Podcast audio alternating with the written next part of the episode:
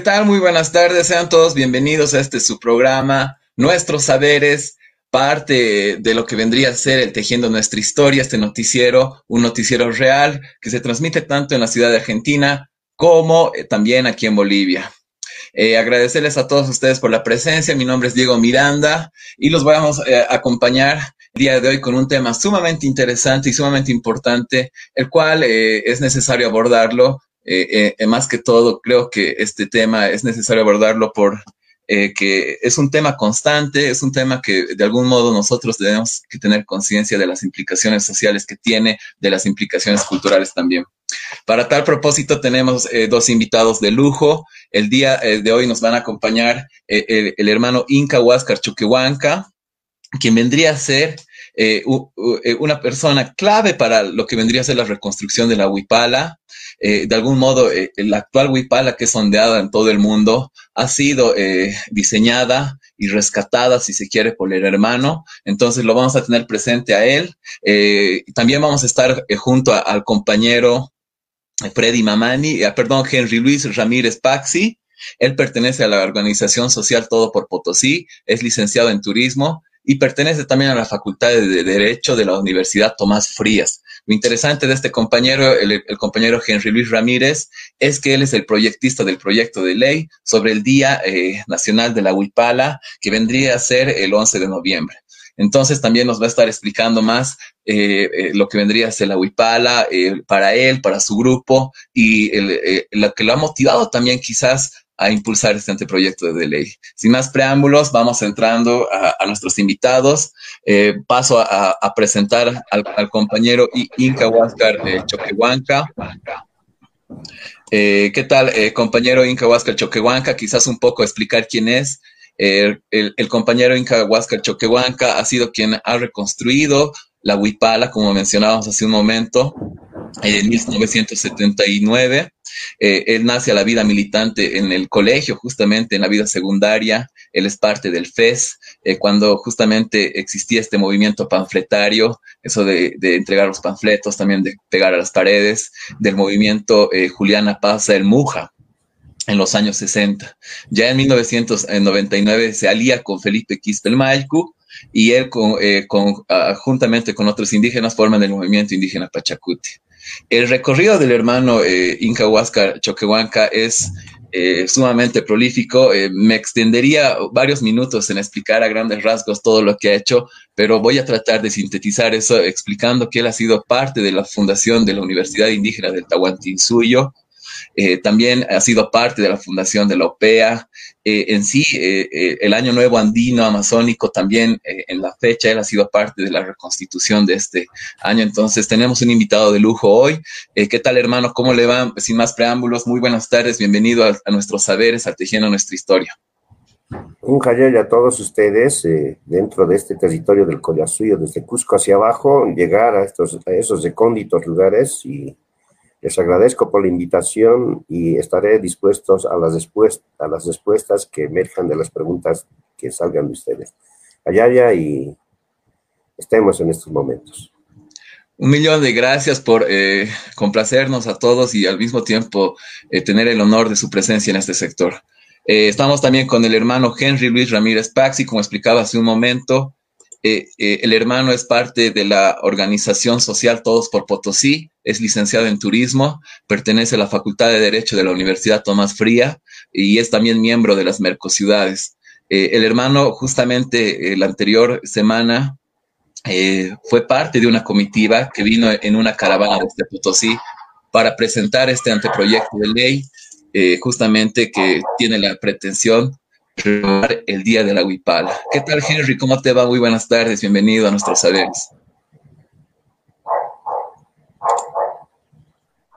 Hermano Huáscar, muy buenas tardes a los eh, hermanos también quienes están viéndonos por estas pantallas. Para mí todo un gusto, todo un placer estar con eh, semejante eminencia que nosotros eh, habíamos realizado todo un seguimiento para poder realizar, presentar todo este proyecto de ley. Ya, ya. Allá, hermano, agradecerte a ti, hermano Henry, por la presencia. La verdad, estamos con una conexión también desde Potosí. contigo.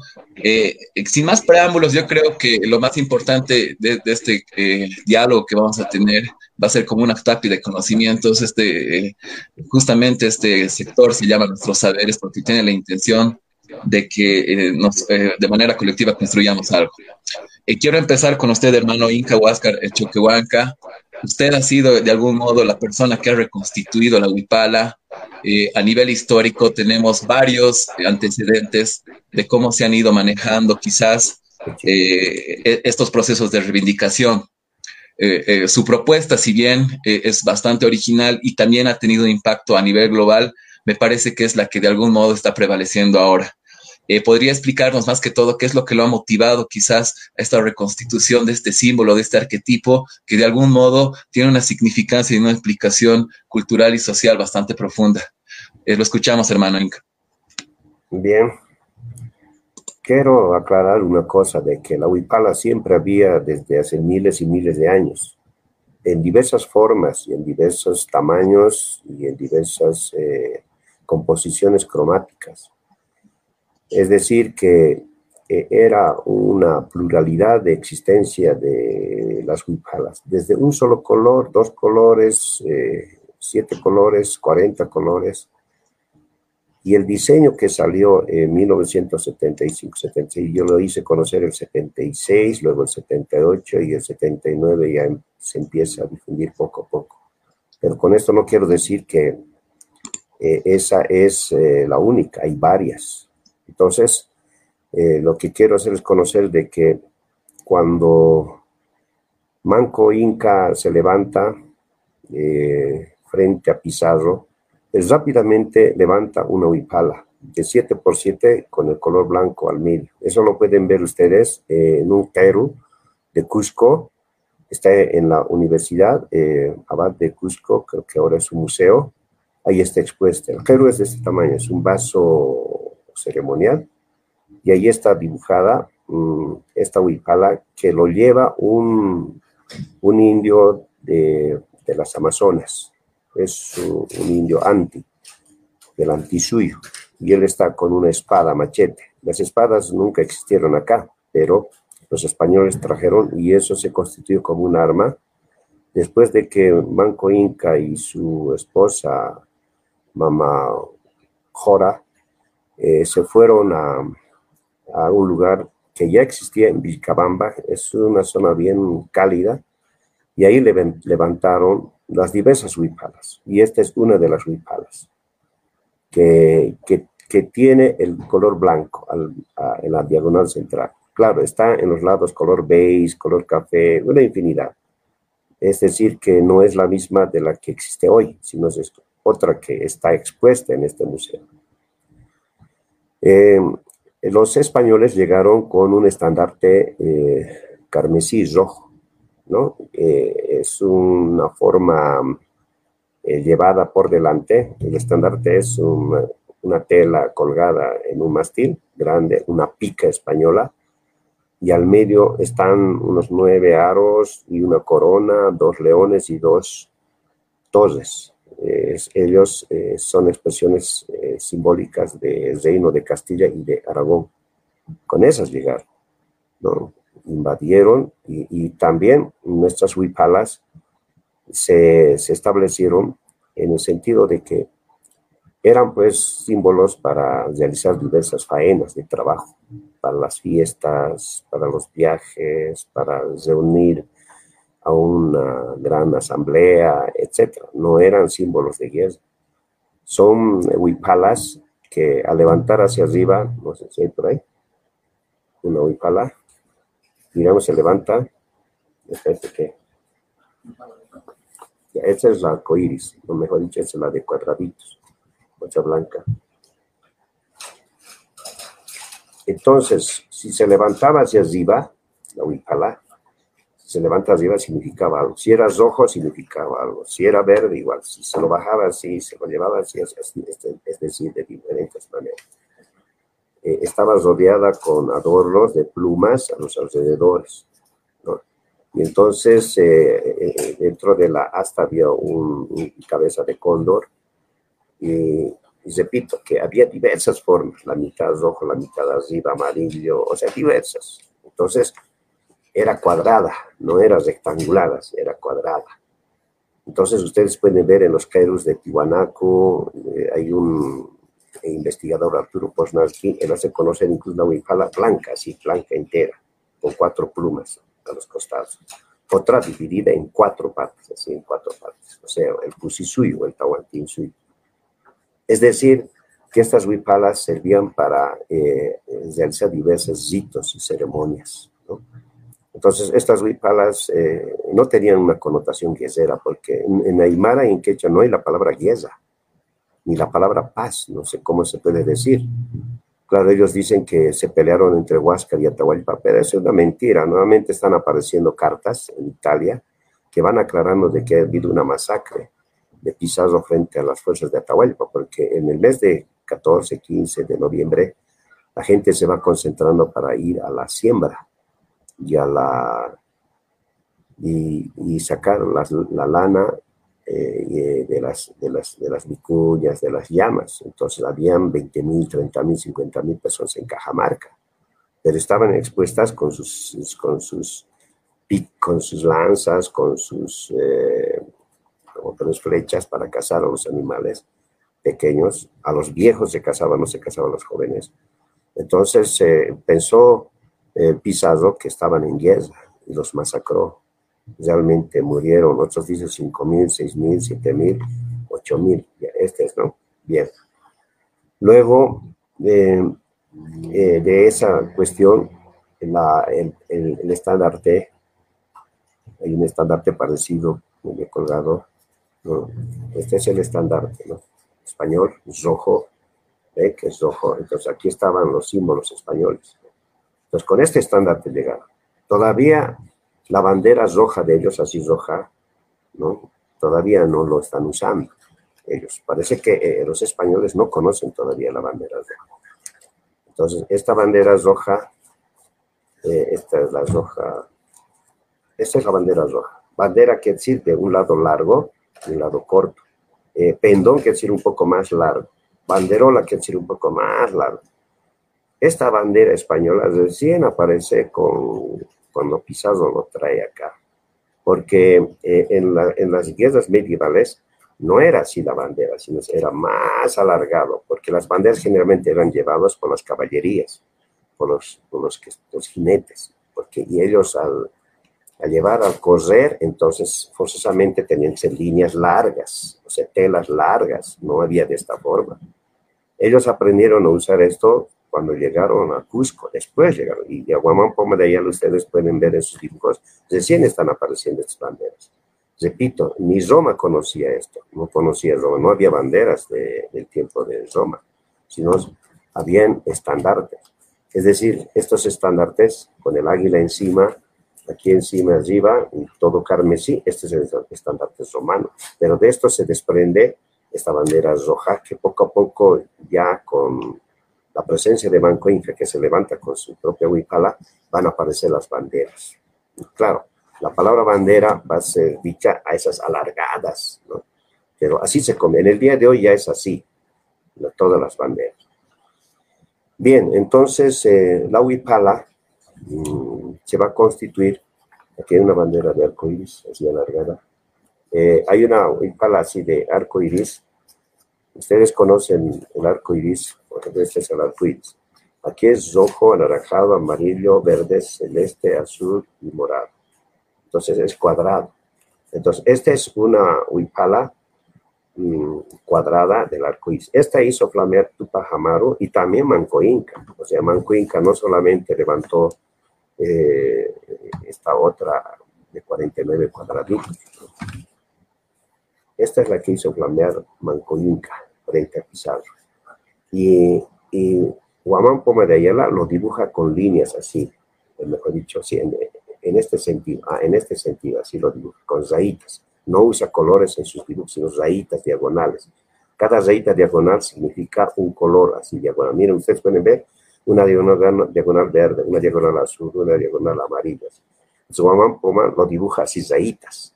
Entonces, Guamán Poma ya hace conocer esto, pero es estilizado estilizado, ¿no? Sea, más simbólico. Esta es la que también esto levanta eh, Guamampoma, esta, esta pala de arcoíris. Entonces, esto, ese, pues, si ustedes pueden connotar, está en sentido eh, horizontal las franjas, siete franjas. Esto es, si, si este arcoíris sale de un lugar, así va hacia otro lugar, como arco, ese es un arcoíris hembra. Ahora, si, si el arcoíris sale de un lugar y se va así en forma vertical hacia arriba, se va, se pierde, eso es macho. Y entonces esto, este, esta hembra que es horizontal y se une con un macho en esta cuestión, entonces se forma una, podemos decir, un cumisi, un cuadro de ajedrez, 49, o sea, 7 lados por 7 lados sale 49 cuadraditos. De ahí emerge, de ahí emerge las, los huipalas, es decir, la huipala, que es, de ahí emerge esto. Pero esto es un poco convencional, porque realmente si se junta esto con esto, salen otros colores, ni siquiera el blanco sale, otros, y eso llama kumisi o kurmisi.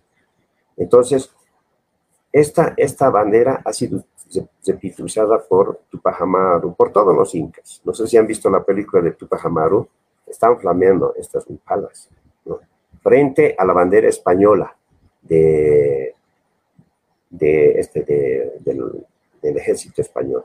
Entonces, esta bandera va a ser eh, apropiada por el sistema cooperativista de, Inglaterra, se van a apropiar de esta huipala, pero ellos lo van a colocar un poco alargada. Eso en 1920. Y en 1800, ah, esto es en 1920. Y en el año 2005, como los pueblos indígenas reclamaron de que este es símbolo del AIU, entonces ellos dejaron de usar esto. Los cooperativos ya no usan esto, sino utilizan una bandera así blanca con un al medio, o, sea, dos arcoíris chiquititos con palomas que salen, creo que ese es el símbolo de, del cooperativismo. Si esta huipala es hembra y macho así, no sé por qué eh, los de California, hay una organización de homosexuales, entonces ellos en el año 1970 y, en el año 1978, después que eh, estas huipalas se conocían en todo el continente, ellos sacaron una bandera así rectangular, pero le sacaron el celeste de acá. Ya no está el celeste, son seis colores, rojo, anaranjado, amarillo, verde, van al azul y al morado directamente, rectangular. Entonces hay una diferencia, este es rectangular y este es cuadrada. Aquí están siete colores y aquí están seis colores. Esta es la que emergieron y dijeron que esto es símbolo de los homosexuales y las lesbianas, pero nos robaron, nos quitaron. ¿Por qué? ¿Acaso la huipala es eh, hermafrodita? Si así es hembra y macho es así. Entonces esto es hembra. Entonces esto, esto es símbolo del arco iris hembra. Entonces, ¿por qué no lo pusieron así del macho? ¿Por qué no lo juntaron? Entonces piensan que el arco iris propiamente de ellos.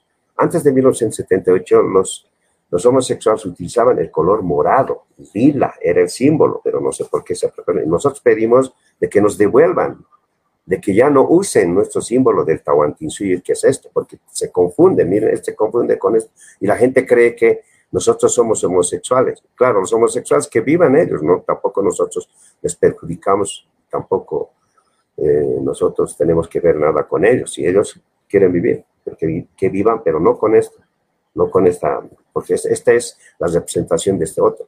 Quizás ellos van a recapacitar y van a dejar de usar esto, entonces que usen su color lila, que siempre ha sido el color referente de ellos.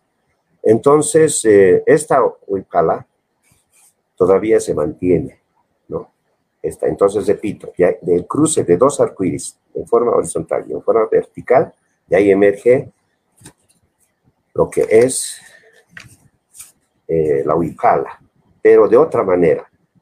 Esta es la que yo diseñé, ¿no? Esta es la que yo diseñé en 1975.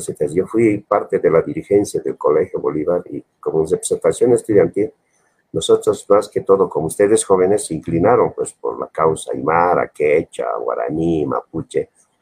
Y así nosotros también nos inclinamos. Entonces, eh, usamos nuestra propia huipala.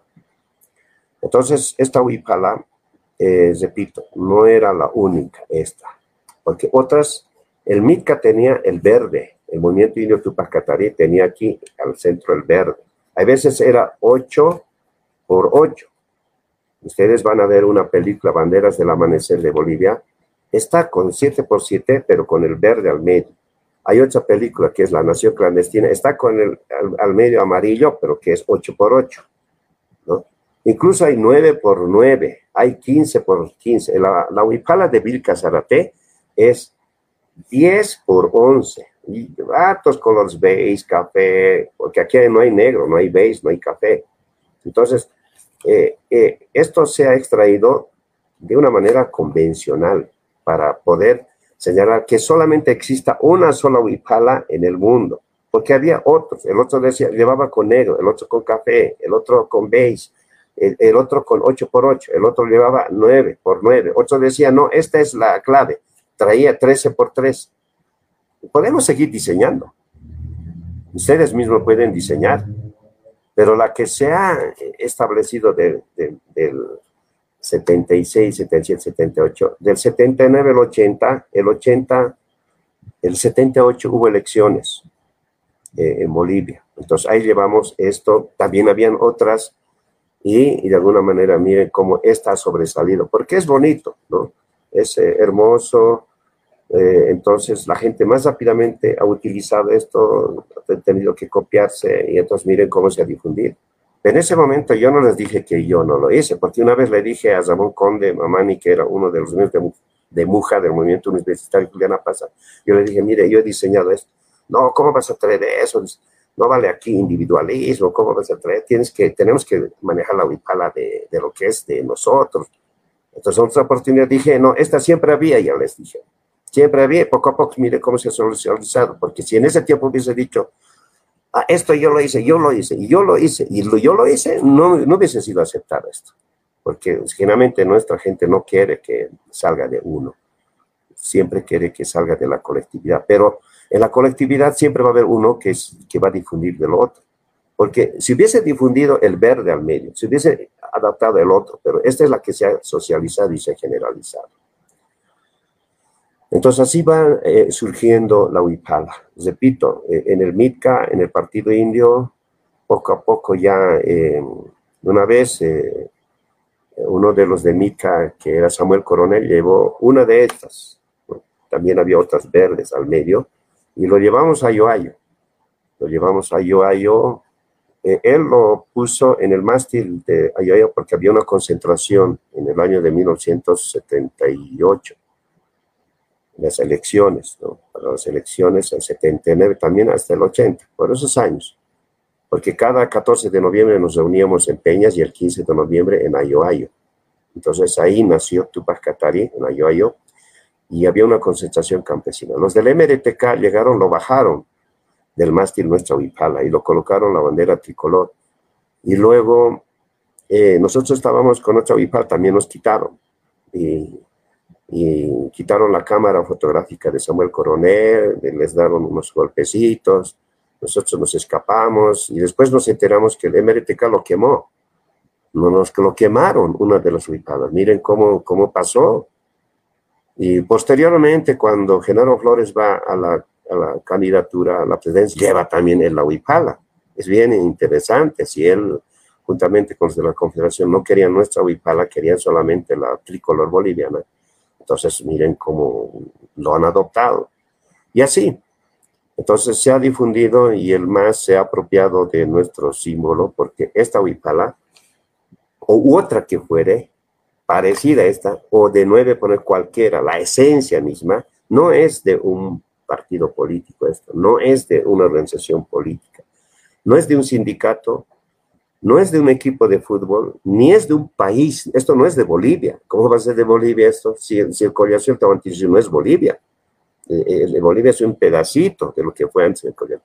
Esto tampoco no es de los cineastas, no es de un grupo.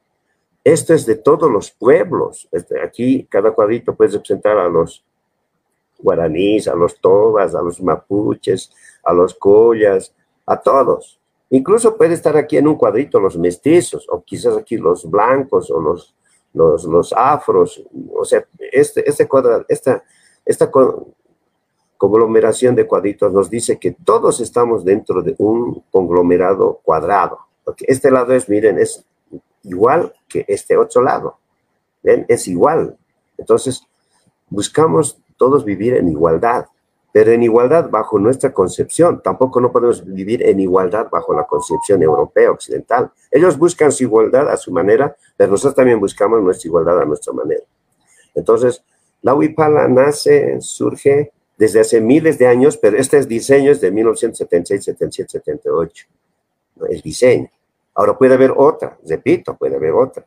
Pero esta es la que ha aprobado eh, el gobierno de Evo el 5 de agosto del 2009 en un decreto, sin consultarnos, no nos ha consultado.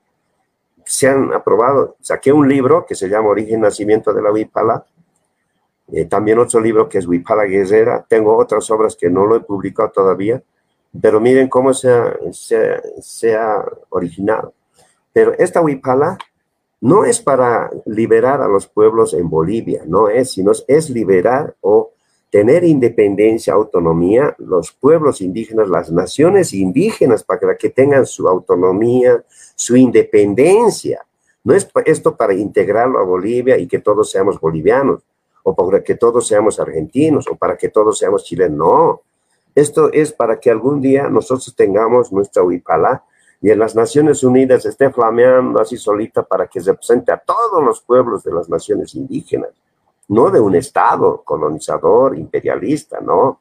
Pero miren cómo lo han metido a Bolivia, pero para que sea de Bolivia, sino no, sino esto es para las naciones indígenas, para los pueblos indígenas, aborígenes, originarios. Entonces, esto se ha hecho como, por ejemplo, la bandera roja de los comunistas con la hoz y el martillo, nadie puede decir que es de un país, es de todos. O la bandera vaticana es de todos los católicos. O, la bandera, por ejemplo, eh, como dijeron los gays, de todos, ¿sabe? Pero nos quitaron también nuestro símbolo. O sea, esto es de todos. Esto ha sido flameado por los mapuches. Ahora, los mapuches, no sé si han leído la obra de Alonso de Ercilla, la araucana. Él nace cuando Tucapel, Caupolicán, Lautaro, Neuel se levantan contra los españoles, ¿no? Y entonces, en una de sus páginas, Alonso de Ercilla, creo que es eh, el libro, ha debido salir por 1580, 90, pero escrito por él en verso, es bonito el libro, es en prosa, es encima, y habla de esto. Dice, no dice de tela hecha, sino de plumas. Dice plumas coloridas, rojas, amarillas, verdes, celestes. Y dice que llevaban los indios araucanos así en forma escaqueada, dice. La palabra escaque quiere decir escaqueada, eh, ajedrezada. Ahí mismo dice que está ajedrezada. Entonces, esto es mapuche entonces, este es suyo, este es suyo. Lean el libro de León Silla, está ahí. Ahora, esta huipala también ha sido levantada el 12 de octubre de 1992 en la Plaza San Francisco de La Paz, donde todos se han concentrado a la cabeza de Jacinto de, de Guarachi, que era eh, uno de los líderes de la Confederación, pero que más era bolivianista, no dentro del Collazú y del Tahuantinsuyo, más quería que nos integremos, pero la gente salió con Huipala. Silvio Aramayo, el dirigente de los guaraníes, levantó esto y con esto entró el 12 de octubre. Miren, un guaraní entrando con esto. en Puno se levanta esto. Con eh, Lima llegaron con esto. En el norte de Chile también están con esto. O sea, por eso repito, no es de un partido político. ¿Cómo va a ser del MAS esto? No es del MAS. Si el MAS lo ha llevado, ah, claro, ha sido con otros propósitos. Los del MAS lo han dejado su bandera roja a un lado porque la gente no quiere la bandera roja con la hoz y el martillo. Y ellos han levantado y han utilizado nuestra huipala. Entonces, esta es nuestra huipala que de alguna manera sigue latiendo. Ahora, el gobierno boliviano lo ha metido dentro de de la simbología boliviana. Eh, los símbolos bolivianos, primero es la bandera tricolor, roja, amarillo y verde. Luego es el himno nacional, segundo símbolo, segundo. Tercero es el escudo. Y en el escudo no está la huipala, está la tricolor en el escudo.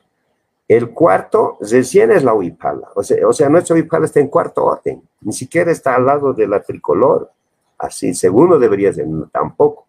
Ahora, la huipala no está dentro del escudo, o sea, está como prisionero.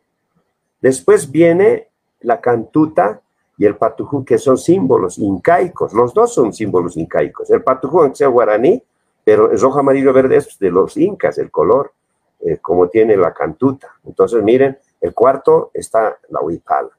Entonces, la huipala y el arco iris, primero, repito, la tricolor. Y, y cuarto, eh, eh, la huipala. Estas dos banderas, la bandera de la tricolor y la huipala nuestra, dicen que en Bolivia son símbolos. Entonces, dice que con eso yo puedo entender que en Bolivia la tricolor es la representación española de los descendientes españoles y la huipala del Tahuantinsuyo. Entonces está presa. Entonces nosotros seguimos siendo prisioneros, rehenes históricos de este país, de Bolivia.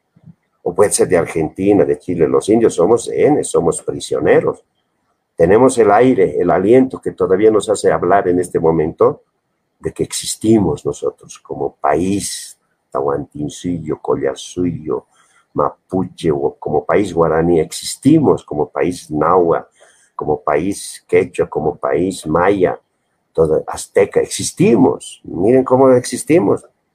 Entonces, ya hemos visto de que la gente, los jóvenes, están tomando símbolos, porque ya no creemos en los partidos de derecha y en los partidos de izquierda. Ya no creemos, creo, porque no han solucionado los problemas. Sigue habiendo hambre, desnutrición. Y creo que la propuesta va a salir de nuestros propios pueblos, de nuestras naciones indígenas, las naciones indias del Tahuantinsuyo, las naciones originales, cualquier nombre que se le dé, pero emerge el Tahuantinsuyo. Es como ha emergido Alemania, ¿no? Eh, de, grupos tribales de bretones, de, austriacos, de, germanos, y es Alemania, así nació Alemania, no se originó así nomás. Y cuando lo dividieron una Alemania comunista y una Alemania capitalista, el muro de Berlín cayó y se unieron. Miren cómo Alemania es una sola, Inglaterra es una sola, España es una sola, Francia es una sola, Bolivia, ¿qué es? No es nada. Argentina no es nada. Argentina es eh, lleno de italianos, lleno de ingleses, de españoles. Bolivia es igual. Porque la lengua castellana que nos han impuesto es española. La cultura católica es española. La división territorial, lo que se llama departamento, provincia, cantón, es española. Todavía sigue España culturalmente dominándonos. Hay un colonialismo español fuera del imperialismo yanqui. Entonces, Argentina, Perú, Bolivia son sucursales, eh, provincias de ultramar de España. Incluso en España, ustedes vean en su constitución o en el gobierno, hay un, hay un ministro, dice ministro de ultramar, así se llama. Por eso cuando un presidente sube y es eh, puesto, nombrado como presidente después de haber triunfado las elecciones, viene el rey o el príncipe de, España. Nosotros seguimos supeditados a España. Entonces, para romper con España, tendríamos que romper con el castellano, con la religión, con las costumbres. Tenemos que ser lo que somos nosotros, pues, porque los japoneses hablan japonés, los alemanes hablan alemán, y los argentinos hablan argentino, no hay lengua argentina, es lengua, lengua castellana los bolivianos hablan lengua boliviana, no hay lengua boliviana. Parece que no hay cultura boliviana ni cultura argentina, porque lo que dice cultura argentina, eh, eh, las, eh, los, los chalchaleros o, los collas del norte de Argentina son indígenas, son propias de nuestro terruño. Dice a la morenada, morenada boliviana, el caporal boliviano, no son bolivianas, son aymaras, son de la nación porque han emergido del pueblo aymara. ¿Cómo vamos a decir nosotros a todas las manifestaciones que salen de España, fuera de España, si son españolas? La cueca es española, ¿no? Es decir, eh, la guitarra es más gitana. Los gitanos han creado la guitarra y, los gitanos han enseñado a los españoles eh, lo que es esa guitarra y lo trajeron acá. Entonces los gitanos tienen derecho a decir que eh, lo que trajeron desde Egipto, desde Turquía, esa cítara, convirtiéndolo en, guitarra. Es gitana. El charango es aymara. ¿Cómo va a ser boliviana? ¿Cómo va a ser argentina? Si eso, el charango ha sido invento creado en Potosí por los aymaras y quechua. Entonces, si podemos decir así, no hay cultura boliviana, ni hay cultura española.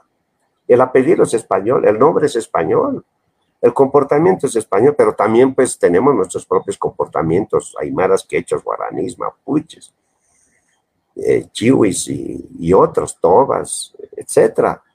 Nosotros somos eso, donde sea que estemos. Jóvenes, lo que quiero decir, por ejemplo, un judío, donde sea que está, es judío. Un turco, donde sea que es, es turco. Un musulmán, donde sea, aunque nazca en el lago Titicaca, sigue siendo musulmán. Y nosotros, donde sea que estemos, nazcamos en Sao Paulo, en Buenos Aires, seguimos siendo collas. Seguimos siendo aymaras, seguimos siendo quechas, seguimos siendo guaraníes. No por el hecho de que yo voy a nacer en Argentina, voy a ser argentino. No por el hecho de que me han dado mi carnet de identidad boliviana, voy a ser boliviano. Yo no me siento boliviano. Tengo un amigo que es guaraní, igual dice, yo no soy argentino, yo soy guaraní. Entonces, lo que prevalece es eso. Es como el gitano que vive en, en Buenos Aires o en Córdoba. Soy gitano, dicen. Tiene su propio rey, tiene su propia patria, tiene sus propias leyes. Tenemos que ser así nosotros. Somos collas donde sea. Entonces, entonces de nuevo, poco a poco se nace el Tahuantinsuyo. Ahora, la única solución en nuestro continente es el Tahuantinsuyo.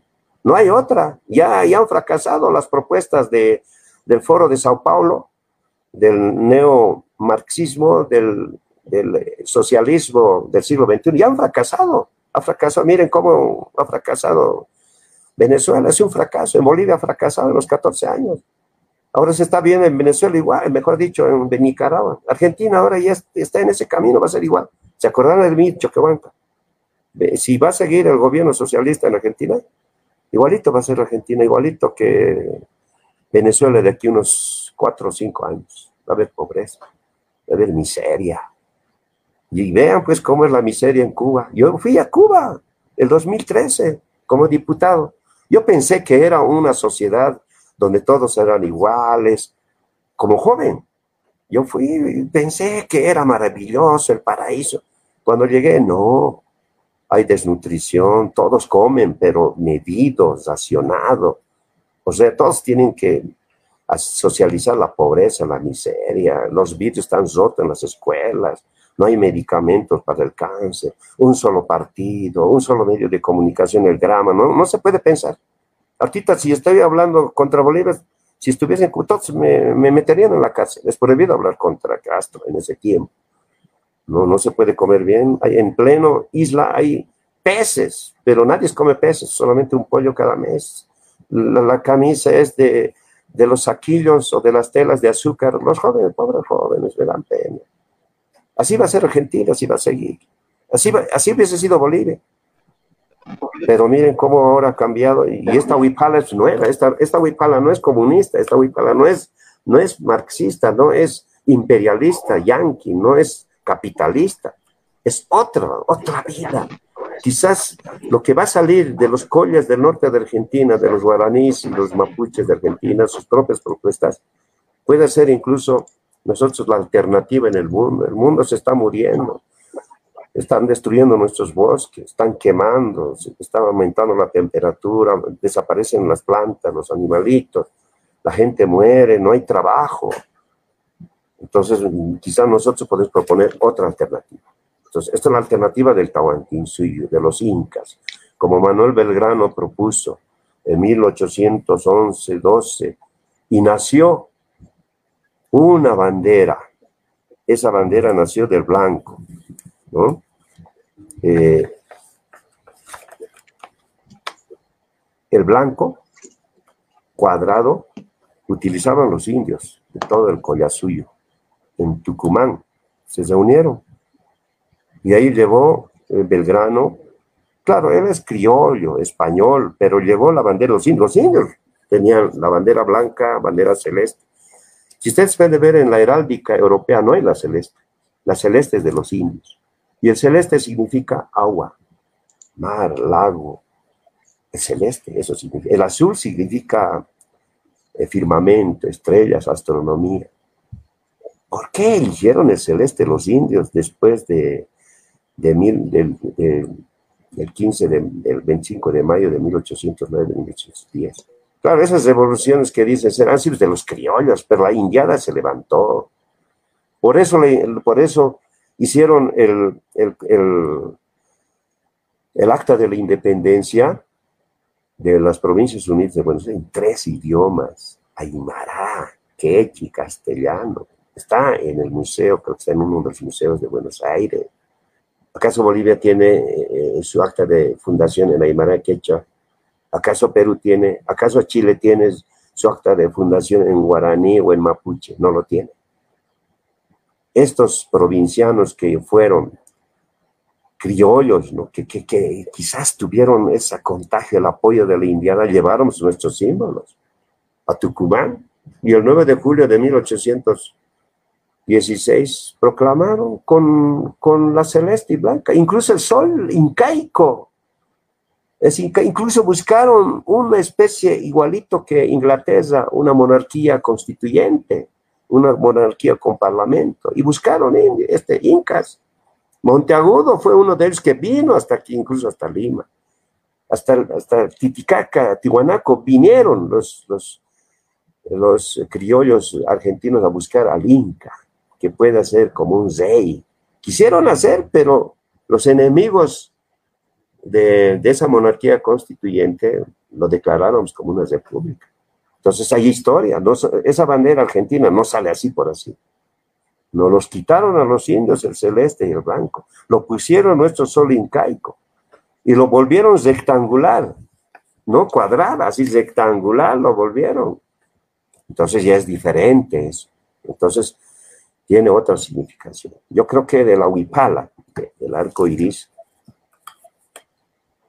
esa huipala que les he mostrado de siete colores, el celeste es una de ellas, porque está rojo, anaranjado, amarillo, verde, celeste, azul y morado. El celeste no hay en la heráldica europea, es nuestro, es indio el celeste, porque era el mar de plata, era el río de la plata, era el Pacífico, el Atlántico, los ríos.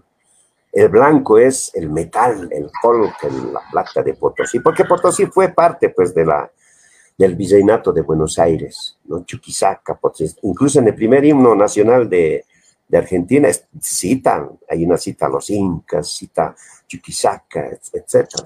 Pero nunca hemos tenido participación los indios en, la, en el gobierno argentino, ni en el gobierno boliviano, ni en el gobierno peruano, ni en el gobierno chileno, nunca. Nos utilizaron como ejército. San Martín. Hermano Inca, hermano, hermano, quiero agradecerle la verdad la exposición. Eh, ha sido muy preciso y muy, muy claro con relación al origen de la huipala. Quiero darle paso al hermano Henry Luis Ramírez Paxi para que explique cuáles han sido las motivaciones también que lo han llevado quizás a impulsar este día de la huipala. Y luego vamos a pasar al sector de las preguntas donde va a ser más fluida esta conversación, hermanos. Está bien. Allá, ya, siga Sigan, hermano. Sí, le escucho. Henry, ¿me escuchas? Gracias, Henry. En función a lo que ha dicho el hermano Inca Huáscar eh, eh, Chuquihuanca, hermano Henry, eh, usted han venido ustedes con muchos jóvenes desde Potosí justamente para impulsar esto de lo que vendría a ser el, el proyecto de ley para que se reconozca el Día de la Huipala. ¿Por qué no nos explicas un poco cuáles han sido las motivaciones de todo esto y a la gente eh, le das a conocer cuál ha sido tu eh, propuesta? Bien, hermano. Eh,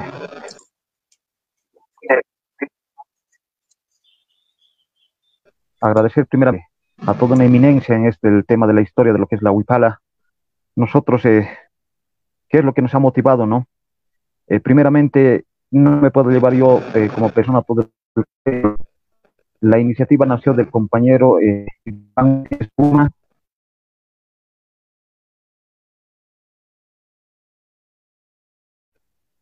a lo que se llama del, hermano eh, Huáscar. Él es, un, él es un seguidor, es es quien tuvo la idea de poder realizarlo, de poder elevar este, esta idea. Mi persona como, como proyectista, como profesional en turismo, como profesional en lo que es el conocimiento de leyes, fue quien lo plasmó en, en un documento pero toda la historia, todo lo que, lo que se refiere al tema de lo que es la Huipala, eh, es parte de lo que es eh, eh, este tema, es el compañero Iván. Nosotros como jóvenes hicimos investigación, realizamos, leímos bastante. ¿Y quién, quién es el, el propulsor, por ejemplo, de, de, toda la historia de lo que nosotros hemos propuesto? Es el compañero Huáscar. Nosotros nos hemos basado, hemos leído bastante, hacer, hemos hecho un seguimiento a su persona para que nosotros podamos colocar de manera eh, sintetizada en lo que es en el documento, en el proyecto de ley. Nosotros, eh, complacidos, mi persona, por ejemplo, eh, no, me, no me canso de agradecer al compañero, al compañero Huáscar por lo que, las palabras que ha vertido, por la historia que nos da, y eso a nosotros nos enorgullece, nos llena más todavía de valor, nos llena más todavía de, de fuerza, porque él ya lo ha mencionado, la Huipala no es de un partido político, no es de unas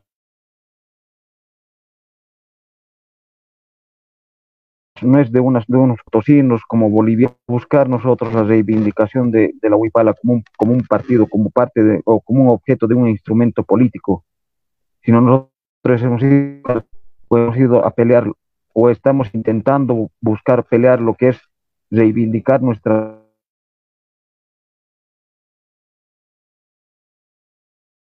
las raíces, muy identificado desde mis raíces, desde lo que es, perdón, lo que es eh, mi orgullo como, como indígena, porque nosotros, ya lo ha mencionado el compañero Huáscar, nosotros mm, evidentemente nosotros sí tenemos, se denomina la huipala como, como símbolo político, más al contrario, nosotros hemos ido a buscar que se respete porque la Huipala es de todos, no es de una sola persona ni de un solo partido político. Muchísimas gracias, compañeros. Gracias a ti, Henry. La verdad, eh, lo que mencionas es clave. Me parece que eh, no te hemos escuchado en algunas partes, pero ha quedado claro eh, lo que representa para ti este símbolo. Y a mí me parece sumamente importante eso de cómo los jóvenes ahora, todos estamos revalorizando estos nuestros símbolos un tanto que antes eh, eran utilizados de forma eh, quizás eh, solamente por un grupo. Me parece que ahora ya se ha universalizado el, uso de la huipala, el uso de nuestros símbolos, el uso al mismo tiempo de nuestras prácticas, ¿no? quiero volver con usted, hermano Inca, Huáscar Chuquehuanca. usted mencionaba algo sumamente importante. yo creo que e, esto no, no, no, puede quedarse así nomás. lo que decía con relación al uso que existía de la huipala en los orígenes precolombinos. Mm, existe también una chuspa en el Museo de la Cultura Mundial de Gutenbergo de Suecia que contiene también este símbolo de la huipala.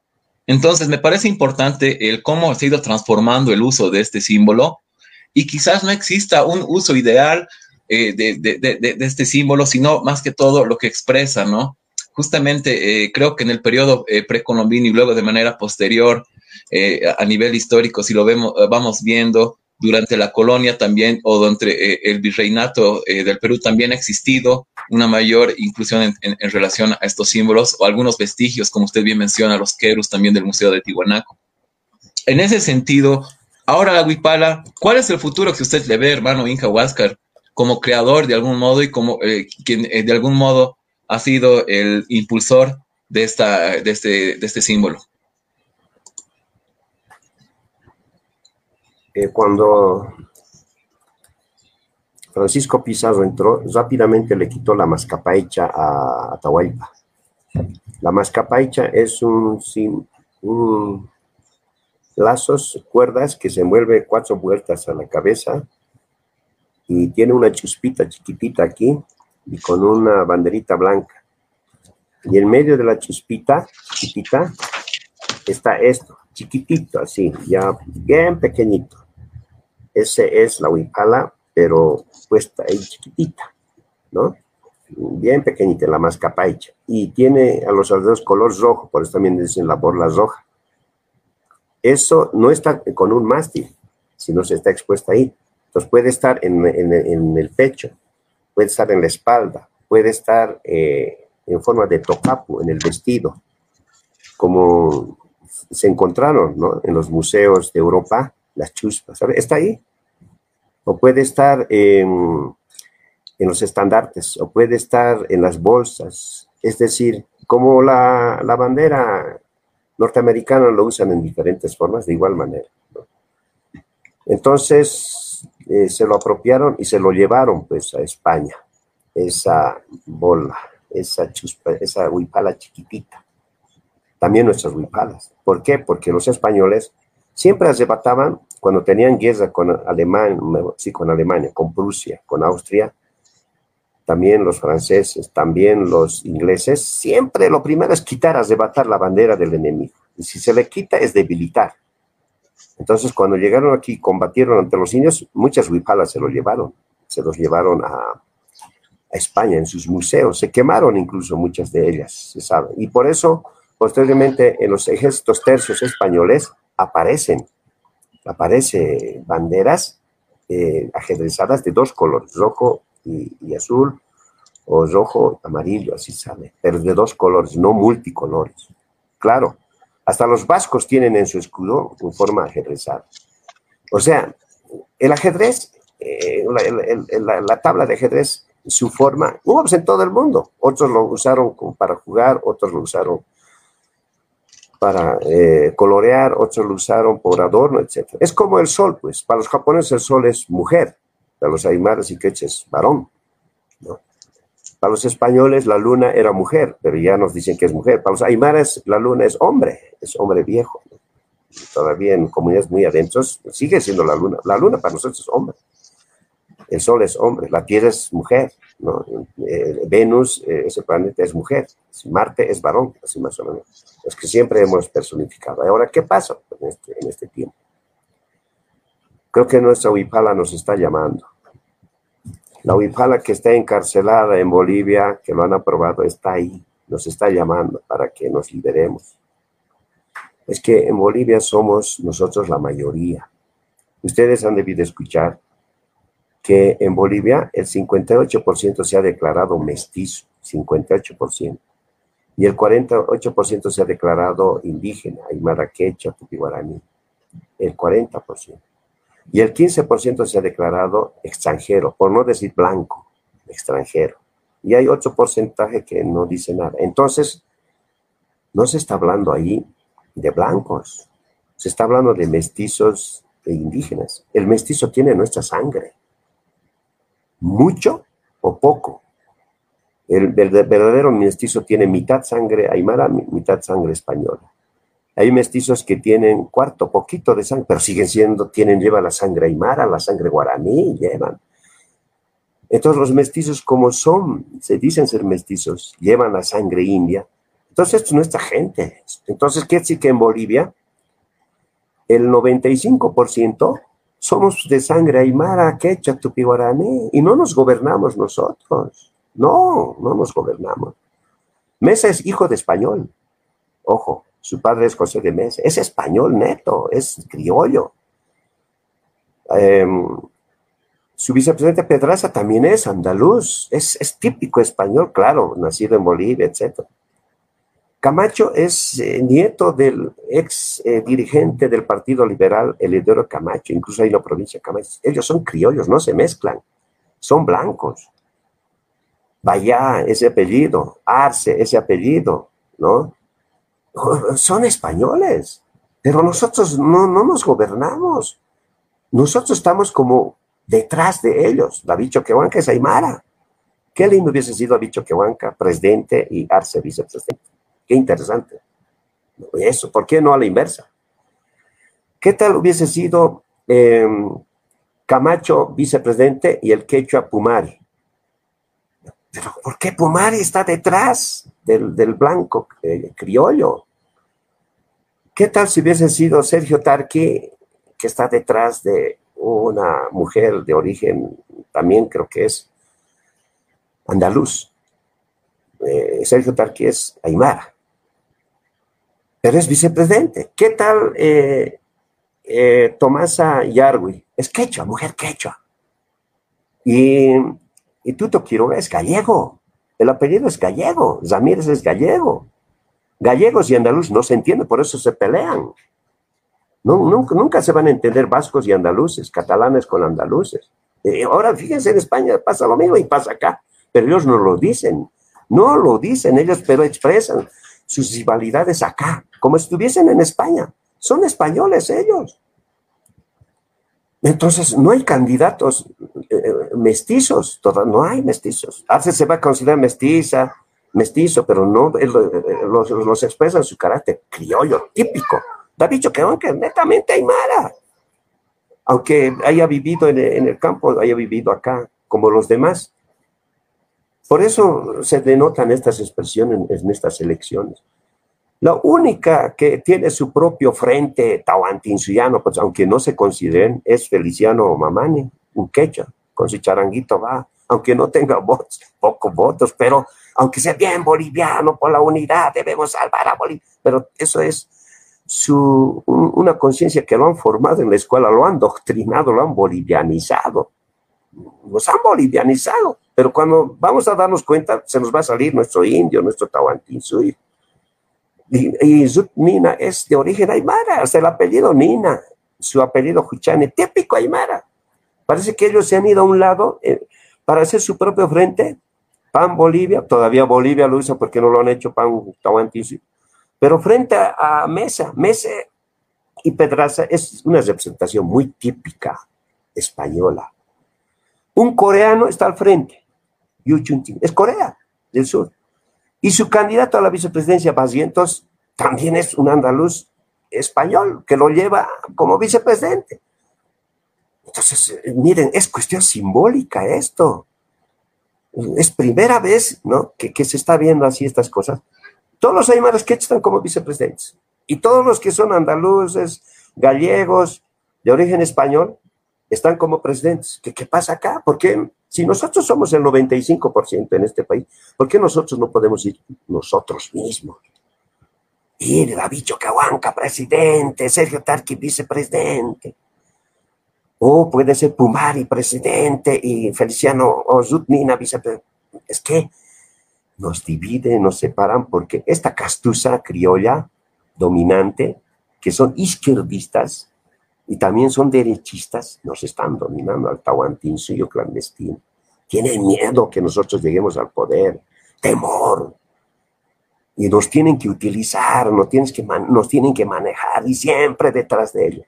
Somos mayoría. Ya les dije que así en Bolivia se han considerado 58% mestizos, 40% indígenas y el 15% blancos o extranjeros. Entonces, los blancos nos están dominando, así podemos decir aunque no nos guste el concepto. Ellos no lo dicen, somos bolivianos. Dicen. ¿Por qué su Bolivia se pierde? Su Bolivia siempre se está desapareciendo, es en crisis constante. Bolivia está cayendo así, parece que va a desaparecer como Yugoslavia. Va a desaparecer, desaparecer. Y para, antes que desaparezca y sea capturado por las otras oligarquías de los países vecinos, entonces mm, la propuesta que nos nace es volver y hacer Tahuantinsuyo. En base a los 1.100.000 kilómetros cuadrados que tengamos, en base al celular, en base a la tecnología, en base al litio. ¿Por qué no cambiar el nombre? De vez de Bolivia poner el Tahuantinsuyo. Es nuestra propuesta, o Paitití, como lo llaman los guaraníes. Y hacer otra, otra, otra eh, distribución geopolítica, una distribución, en vez de departamentos, hacer marcas o aylus, porque eso de decir departamento es, es, es, es español, romano, es francés, provincia, es concepto francés, municipio, alcaldía, de la palabra alcahuete viene alcaldía. Son organizaciones, instituciones españolas, romanas. ¿Y por qué nosotros no podemos tener nuestra propia? Podemos hacerlo, porque somos mayoría. Y si hubiésemos sido pocos en Bolivia, en este país de Bolivia, quizás hubiésemos pedido autonomía, pero somos mayoría. En Argentina somos minoría. Entonces en Argentina ya podemos luchar por otra cuestión, por otras estrategias. En, Chile igual. Pero miren, ustedes están viendo los mapuches ya quieren su propia república. No, no quieren ellos ser parte de Chile. El mapuche verdadero no comunista, claro, el comunista mapuche es medio chileno, ¿no? Pues, que la patria chilena, pero el, el mapuche original, originario, quiere su propio territorio, su propio país. Es que nos destruyeron. Con la, después de la guerra del Pacífico, a los mapuches, en 1888-89, los destruyeron. Los mapuches nunca fueron vencidos por los españoles, los chilenos. El ejército chileno lo venció. Argentina hasta 1889, hasta 1900, mayoría era india, puro indios. Con Rosas después ya eh, con, los liberales, mucha migración, trajeron mucha migración italiana, nos inundaron, ahora ya no somos mayoría. Todo este continente, hasta 1900, era mayoría indígena, en todas partes. Y creo que hubo una migración enorme de Europa. Miren cómo nos quitaron nuestras tierras, se apropiaron. Pero en un momento alguien decía, van a desaparecer ellos seguramente va a haber una enfermedad que les van a atacar a ellos y van a morir. Y, nuevamente no se van a regresar. Ni siquiera vamos a matar nosotros, la naturaleza se va a encargar. Un mapuche decía eso. Una vez visita a Buenos Aires, me dijo, uh, esto está bueno, lleno, pero va a haber una enfermedad que les va a agarrar uh, y nosotros nuevamente vamos a volver, decía él. La Pachamama lo está diciendo. ¿Por qué? Porque es nuestro continente, nuestro, nuestro territorio. Este continente, en este continente no hay ningún estado aymara. Estado quecha, Estado guaraní. No hay ninguna república de indios, república de no hay. El único que se ha levantado, los mapuches, los guaraníes, los mayas, y el único que se ha puesto frente a Estados Unidos ha sido los Pieles Rojas, y más que todo, los indios Cuna, en Panamá, 1925, creo que fue cuando entraron por el canal de Panamá a ser, y se proclamaron República Cuna. Y frente el inglés, el norteamericano vino y firmó un acuerdo. Por eso los Kuna viven tal como su propia vestimenta, su propia tecnología. Tienen una autonomía, creo que han hecho un acuerdo. ¿Cuándo ha habido un acuerdo Mapuche y Chile? ¿Cuándo ha habido un acuerdo Guaraní y Argentina? Los Aymaras, ¿cuándo hemos hecho un acuerdo con los bolivianos criollos? No hay. Los pieles rojas se han hecho. Los cunas han hecho. Los mapuches han hecho, creo, pero han sido destruidos. Entonces, no hay acuerdos, no hay tratados. Entonces, también tenemos que ver la parte diplomática. A ver si los jóvenes buscan la cuestión diplomática, jurídica, ¿cómo? Ver desde aquellas bulas papales, desde aquellos em, documentos que han firmado los reyes cuando nos han quitado, por ahí ya podemos empezar. ¿Por qué tenemos derecho? Los judíos en 1946 volvieron a Tel Aviv e Israel. Miren, ya tienen su estado han, hecho recuperar el idioma hebreo. Nadie se hablaba hebreo. Todos hablaban inglés, francés, alemán. Y, Tel Aviv se inundó de gente de muchos idiomas. Ahora solo hablan un solo idioma. Tienen una sola propia escritura. Tienen una sola, sola religión. Y han vuelto. Y nosotros también podemos volver. ¿Por qué no? Los croatas volvieron desde cientos, cientos de años. Los españoles estuvieron dominados 800 años por los árabes. 800 años. Con los romanos 100 años, creo que 200, con los visigodos otros 100 años. Desde, eh, en 1492 se han liberado con su símbolo, Santiago con su bandera roja. En la batalla de Granada, uf, los han votado a los árabes, a los judíos. ¿Acaso nosotros le hemos votado a los italianos? ¿Acaso les votamos a los españoles, a los ingleses, a los menonitas, a los japoneses? ¿Acaso les votamos? No los hemos votado, es que el INE comparte, queremos compartir con ellos, pero que no nos abusen. España ha votado, ha sido, nos ha expulsado, han sido inhumanos. Pero el español que ha llegado acá ni siquiera lo hemos votado. Él vota a los árabes y nosotros no lo hemos votado. Vive con nosotros. Está bien que viven, compartan. Ellos que vivan con su castellano, pero que nos dejen vivir a nosotros tal como nosotros queremos vivir. Aunque seamos poquitos, aunque seamos muchos en otros lugares.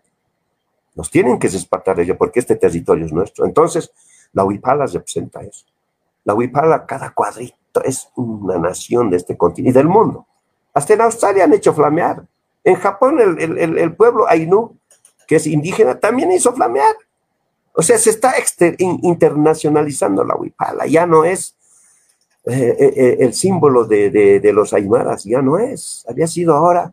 Es como decir, eh, naciones indígenas originarios del mundo unidos con la Huipala. Parece que nos está llamando.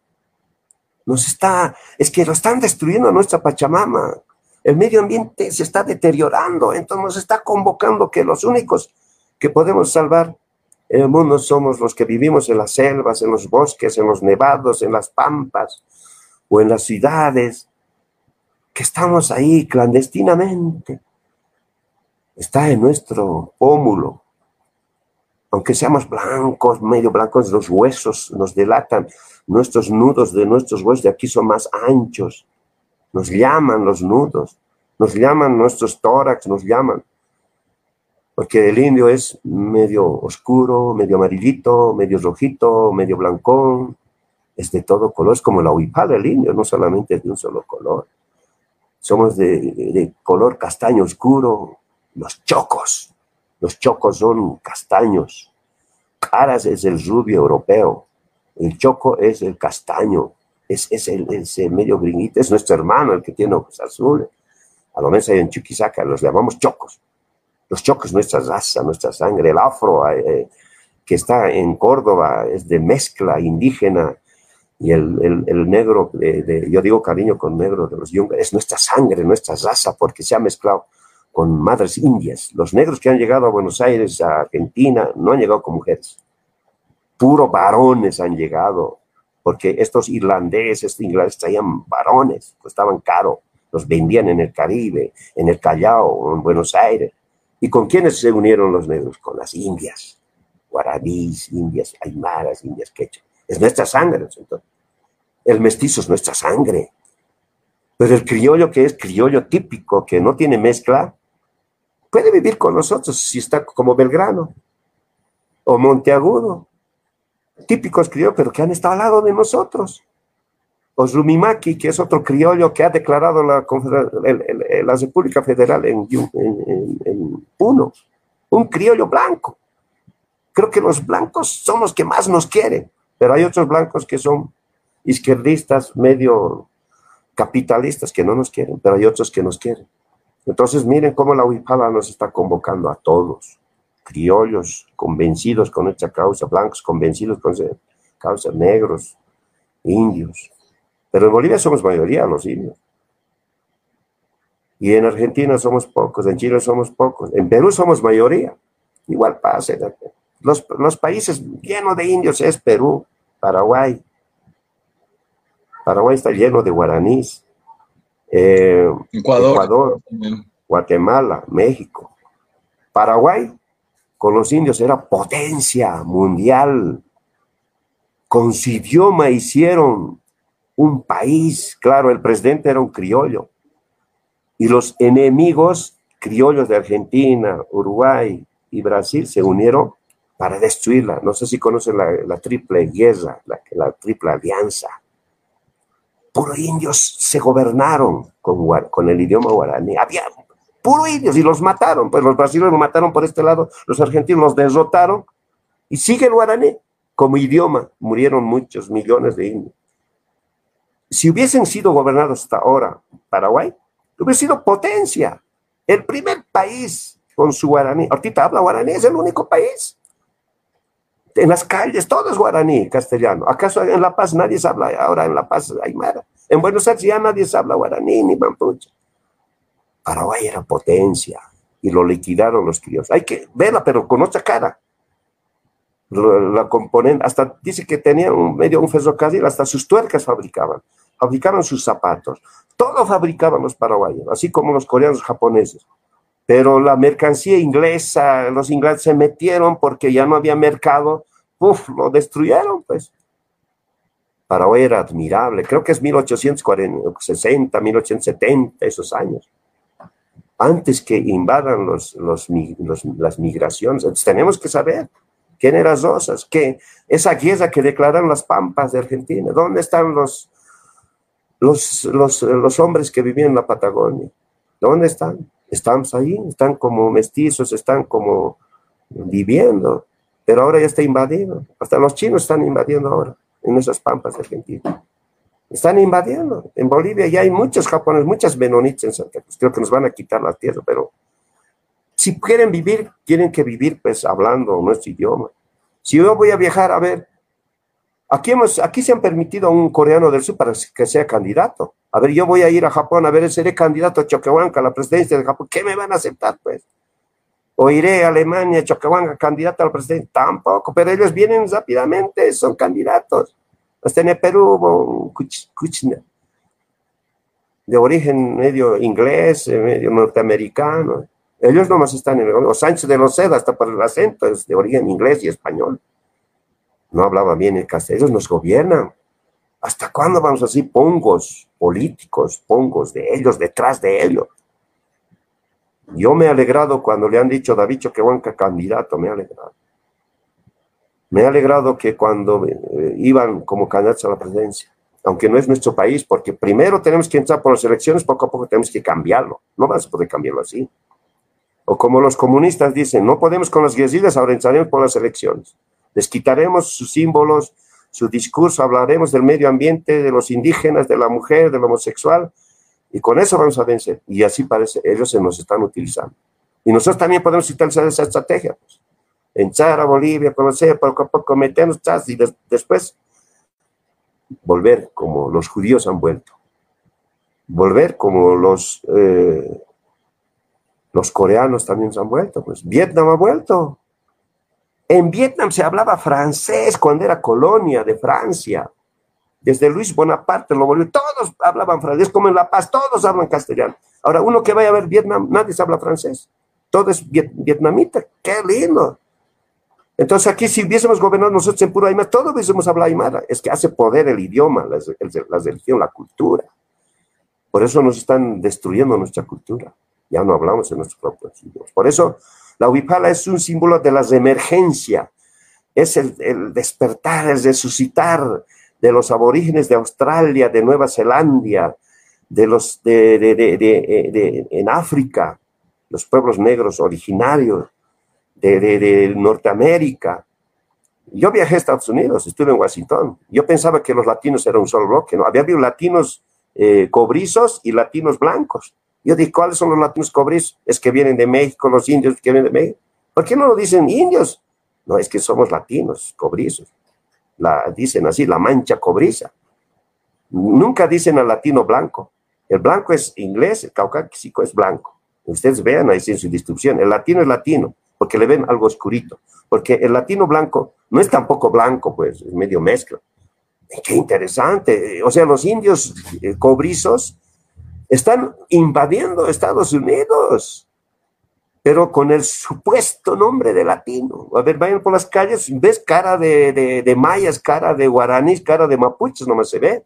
El rostro hablando inglés, o se visten elegante, pero ven, ven los pómulos, ven su manera de caminar. Indios mexicanos nomás están allá, la mayoría pero no se dicen ser indios, se dicen latinos. hay que dar otro mensaje con la huipala, otra ideología, otras categorías. A ver, ya no se les puede decir blancos, no hay caso.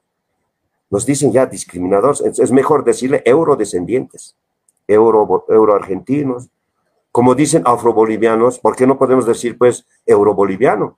Arce es euroboliviano, Mesa es euroboliviano. Porque si, nos, les van a decir caras, eh, blancos, nos van a decir, ah, no, estos son discriminadores. Entonces es mejor decirles a ellos anglo, anglo-bolivianos, asiático-bolivianos, o asio-bolivianos. Y a nosotros nos dicen afro-bolivianos, indo-bolivianos, indoamericanos nos dicen. Entonces, hay que crear otros conceptos, otras palabras. Es como este gozo, ¿cómo ven? Este gozo ha sido creado por los, los, los, los y que es del norte de Potosí. Bien puntita, han creado, pues, es creación.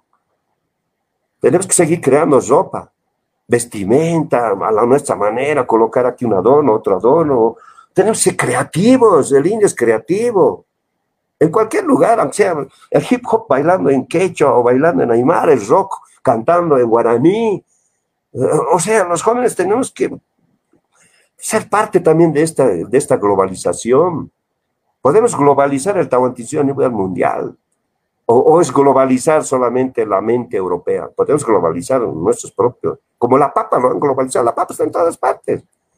La yuca es guaraní, es, la yuca es chiquitano, la yuca es, es mojeño. El Inca comía yuca, miren la yuca ahora cómo se internacionalizó. El tomate es, es, es, es, indio, es indígena el tomate. Europa nunca conocía tomate, ni África, ni Asia. Por el tomate hay las pizzas italianas. Sí, sí, no, no hubiese habido pizzas. El vodka no hubiese existido sin la, sin la papa. O sea, hasta Coca-Cola no hubiese existido sin nuestra coca.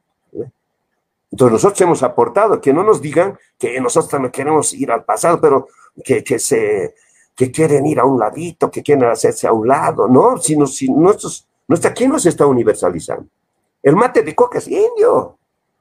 El mate de coca, muchos guaraníes, nosotros lo tomamos, mire cómo se, se ha internacionalizado. Llega hasta acá, creo que en toda Argentina.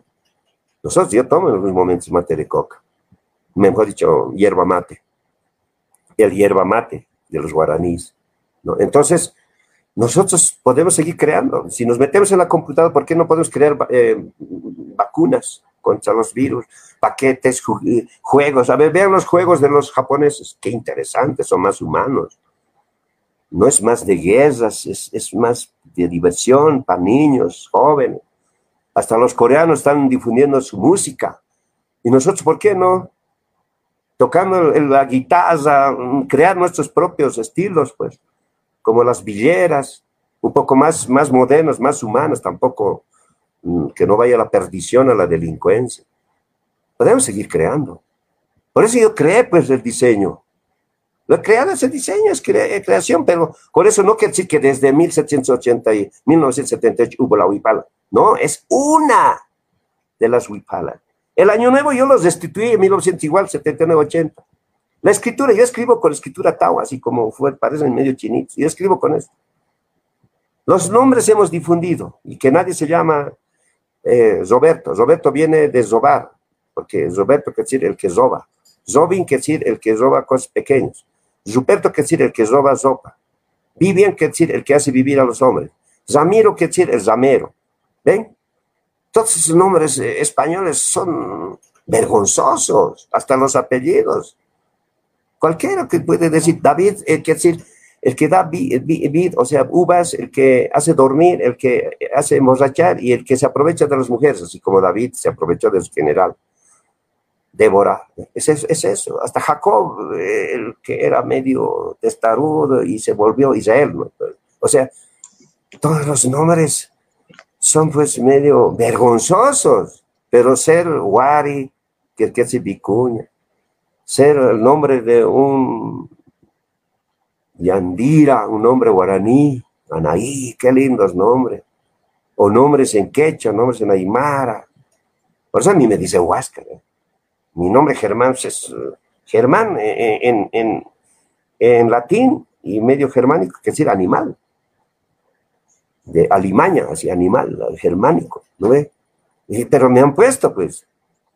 Si a uno le dicen Pedro, quizás es Pedro porque no, pero es duro, que no entiende, cabezón, así decían.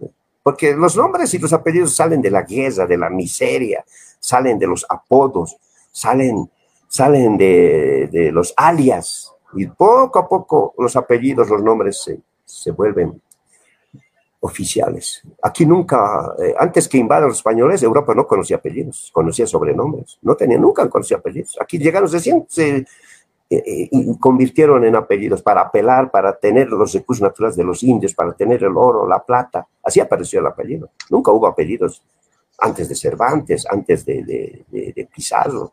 Por eso es Diego de Almagro, es un pueblo Almagro. Francisco de Pizarro, porque su papá era en un lugar donde había mucha pizarra negra, él mismo dice, ese nombre sí se adoptaron porque no sabían de dónde vinieron incluso. Pues repito, la huipala nos está indicando algo. Huipala es el que flamea de. Bandera, bandera viene de bando, bandidaje, bande, bandido, de bandas, de clanes que asaltaban, así como los bandeirantes en Brasil, que mataban indios, los esclavizaban, los vendían. La bandera es rectangular, la huipala siempre cuadrado. Lo cuadrado simboliza los redondos y la, bandera es desigualdad, es opresión, miseria, riqueza de unos y pobredumbre de muchos. Entonces están ahí las banderas. La, la huipala también está. La huipala siempre es cuadrada. El aguayo es cuadrado. Una chispita es cuadrada. La cama es dos cuadrados. El poncho es otro cuadrado. Entonces, miren, eh, entonces la huipala nos está convocando algo, jóvenes. Nos está diciendo, nos está viendo nuestro ADN. Aunque tengamos poquito sangre india, en nuestro ADN está pues, el pensamiento telúrico. Por eso cuando eh, ese, ese ADN o ese, ese eh, genes del indio que está ahí es dominante. Los, lo, lo, lo, lleva, si tiene otros genes blancos, pues se superpone para convivir, para, para convivir, para compartir.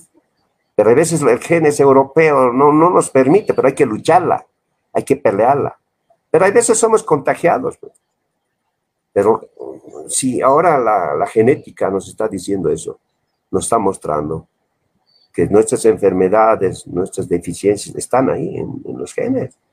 Entonces, ¿por qué no ver desde esa perspectiva cómo, cómo podemos ser los, los, los que hemos ido de esta tierra y, los, y tenemos que ser eso? Qué suerte ha parecido la clona, el clonar. Porque al tener el semen y el, el, el, el bulbo de la mujer, ahora podemos clonar a muchos indios, miles y millones de indios. Qué suerte, porque nos estábamos muriendo. Estaba desapareciendo nuestra raza. Guaraní, nuestra raza estaba desapareciendo. Qué bien que ha aparecido la clonación. Hermano Inca, Huáscar. Sí, Jayaya quiero agradecerle, la verdad, usted es un torrente y nos quedaríamos escuchándole, la verdad, toda la noche y quisiéramos continuar quizás con otro programa eh, extendiendo esto de la concepción de lo que vendría a ser la identidad, los avances que existen eh, a, nivel de la ciencia eh, con relación a esto. Henry, quiero hacerte una pregunta antes a ti. ¿Nos puedes explicar a, detalle en qué consiste esta ley que ustedes están impulsando desde Potosí? Ya nos has explicado hace un momento cuáles han sido los motivos centrales que, te que, les han impulsado a ustedes a hacer esto. Ahora eh, quisiéramos saber en qué consiste este anteproyecto de ley. Está interesante escuchar palabras tan ciertas, palabras tan sabias que, como lo ha vertido ya el compañero eh, o el hermano Huáscar, Bien, nosotros, eh, ¿qué es lo que pretendemos buscar? Nosotros estamos eh, buscando con este proyecto de ley es la declaratoria del Día Nacional y reivindicación de la huipala. A nosotros como jóvenes eh, estamos buscando que nuestra identidad cultural siga, siga vigente, siga viva, siga adelante. Ya vuelvo a reiterar, vuelvo a mencionar, nosotros no estamos yendo a buscar una reivindicación de un símbolo de un partido político, si no estamos yendo a buscar la reivindicación de un símbolo que nos identifica, que nos sentimos eh, identificados desde nuestras raíces, desde nuestro, de donde nosotros hemos nacido. Ya eh, lo mencionaba el, hermano Huáscar cuando uno, por ejemplo, menciona, yo me identifico más eh, con mi segundo apellido que es Paxi. Todos bastantes me, me preguntan, algunas personas me dicen que yo soy tal vez del, lado de La Paz, pero no, más al contrario, Paxi viene de lo que es eh, de esto de, Potosí, de Aguas Claras, mis abuelos descendientes, y lo, y lo, llevo, con, lo llevo con orgullo, lo llevo con, con, lo más alto que se pueda decir en el tema de mi apellido, porque ya lo ha dicho el, eh, hermano que nosotros tenemos que buscar, hacer crecer, hacer sentir, y qué bonito hubiera sido que, por ejemplo, como potosino, yo ya lo he mencionado, y no, yo, no, yo no voy por un partido político, que el hermano, eh, por ejemplo, eh, Pumari, Marco Pumari, hubiera estado ahí como candidato a, presidencial, el, el compañero eh, David Choquehuanca, que hubiera estado tal vez como presidencial, pero lamentablemente creo que todavía vivimos en, esa, en, ese sentido de que nosotros estamos todavía segunda, segundeando, nosotros estamos todavía por detrás, pero eso tiene que cambiar, esa figura tiene que cambiar. Nosotros tenemos que estar ahí adelante y poco a poco lo vamos a hacer. Es por eso que nosotros con este tema de, este proyecto de ley, de esto de la huipala, nosotros estamos buscando que nos den ese puesto, nos den ese lugar a los que nosotros tenemos raíces, raíces indígenas, y poder ubicar desde, desde ese sector, que no simplemente lo confundan o lo, lleven eh, como una simbología política, nuestra huipala, sino la huipala es de todos, no es de un partido político, no es de una sola persona, sino es de todos, hermanos.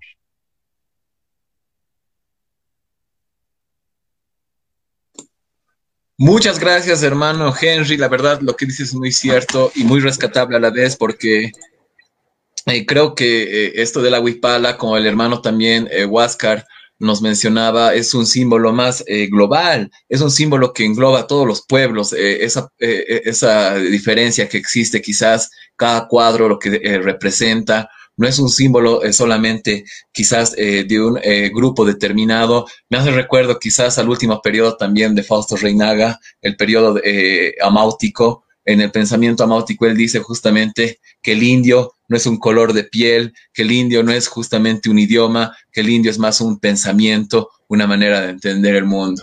Hermano eh, Huáscar, eh, quiero hacerle una pregunta con relación a esto. Eh, hay un libro, Filosofía Andina, de Joseph Sterman, donde él justamente hace un análisis interesante de lo que vendría a ser el mundo andino y el pensamiento y la filosofía andina. En una parte donde él trata de explicar cuál es el arjé el eh, eh, en, griego significa quizás la sustancia, el principio de lo andino, y él explica justamente qué es la relación, el principio de la relacionalidad con el todo, la relación en el sentido de la complementariedad, la relación en el sentido no eh, eh, bajo una idea de causa y efecto, sino bajo una idea simultánea, una idea justamente un poco paradójica bajo una lógica exclusivamente occidental, ya que la lógica occidental solamente obedece a un criterio de lo que vendría a ser falso o verdadero, ¿no? Esto es parte también eh, del adoctrinamiento aristotélico quizás que tenemos heredado de Occidente. La pregunta sería, ¿cuál cree usted, hermano Inca eh, Huáscar, que es la esencia o el arjé del mundo andino del Tahuantinsuyo? Ustedes pueden ver es cuatro lados, igual, un lado igual, otro lado, otro lado, otro lado. Entonces aquí se puede denotar una simbología cuatrista, otros dicen tetraléctica. Y si podemos ver... Eh, la, bandera española o europea, entonces un lado es largo y el otro lado es corto, entonces esto es lo bicultural, o sea, esto es lo dual, lo dualista, no, no está hablando de cuatro, se está hablando de dos, largo y corto, negro y blanco, abajo, arriba, positivo, negativo. Esa es la filosofía aristotélica.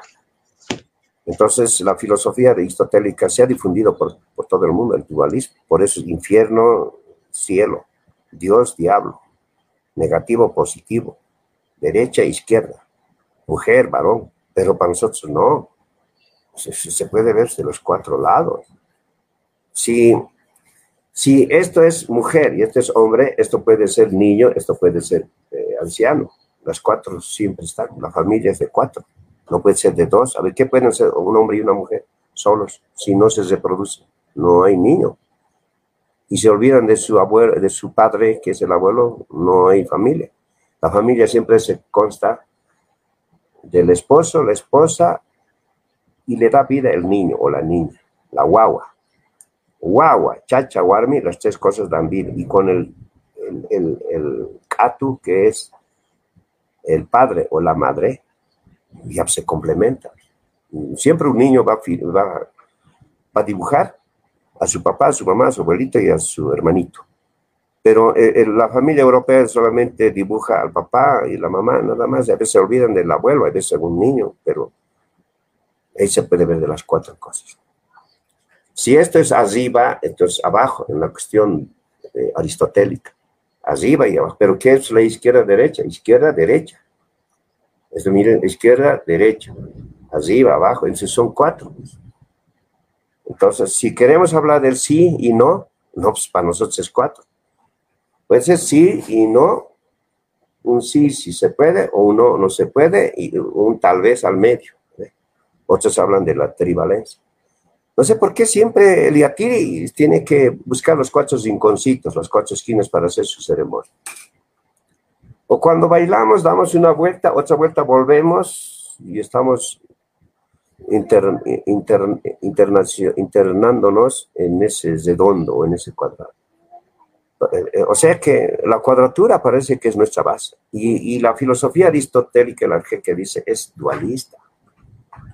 Ellos han difundido ese dualismo desde Sócrates o desde aquellos presocráticos.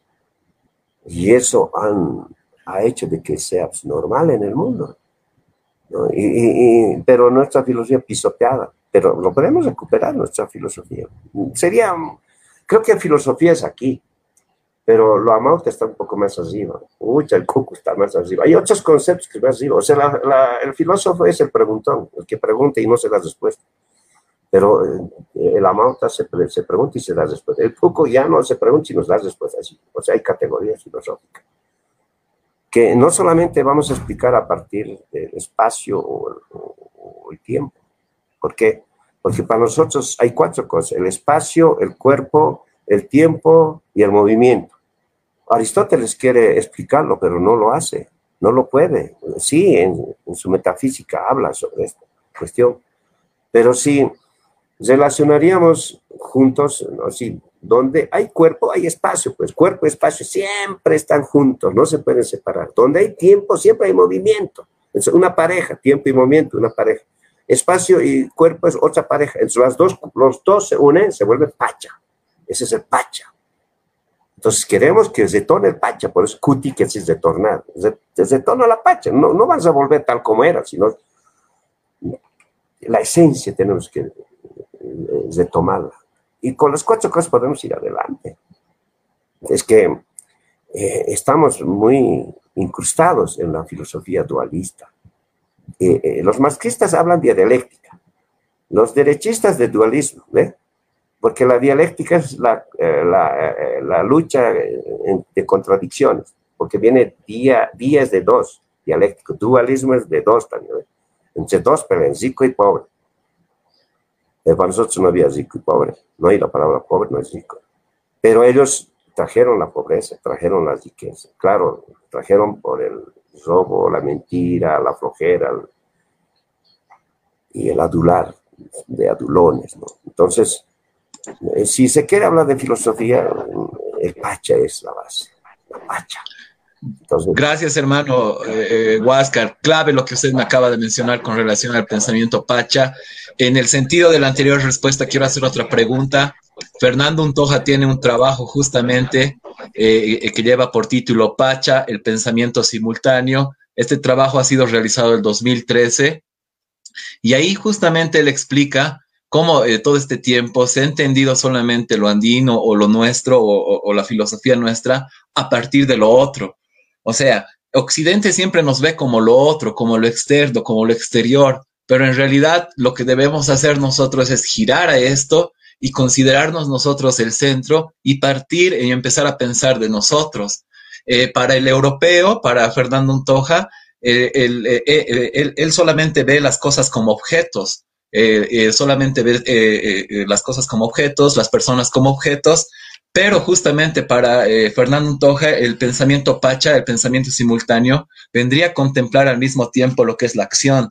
Voy a leer una cita justamente de este libro que me parece sumamente importante para luego hacerle la siguiente pregunta. Eh, dentro de lo que vendría a ser, entonces podemos adelantar que para el Aymara no parece haber cosas propiamente dichas, sino que ellas se refieren siempre al significado eh, o aspecto favorable o desfavorable de las mismas no interesan los objetos, sino solo los eh, aspectos fastos y nefastos de los mismos. Eh, entonces el Aymara por su idioma tiende a registrar acontecimientos antes que cosas. Esto me parece sumamente importante resaltarlo. ¿Por qué? Porque estos 14 años ha sido un acontecimiento, no solamente ha sido un hecho eh, circunstancial que de algún modo ha quedado registrado quizás como una anécdota histórica, en ese sentido, eh, hermano, eh, usted, eh, ¿cómo ve esto de lo que vendría a ser, más allá de los dualismos, que lo que se ha significado esta revalorización de algunos símbolos andinos, de algunas prácticas y de algunos rituales?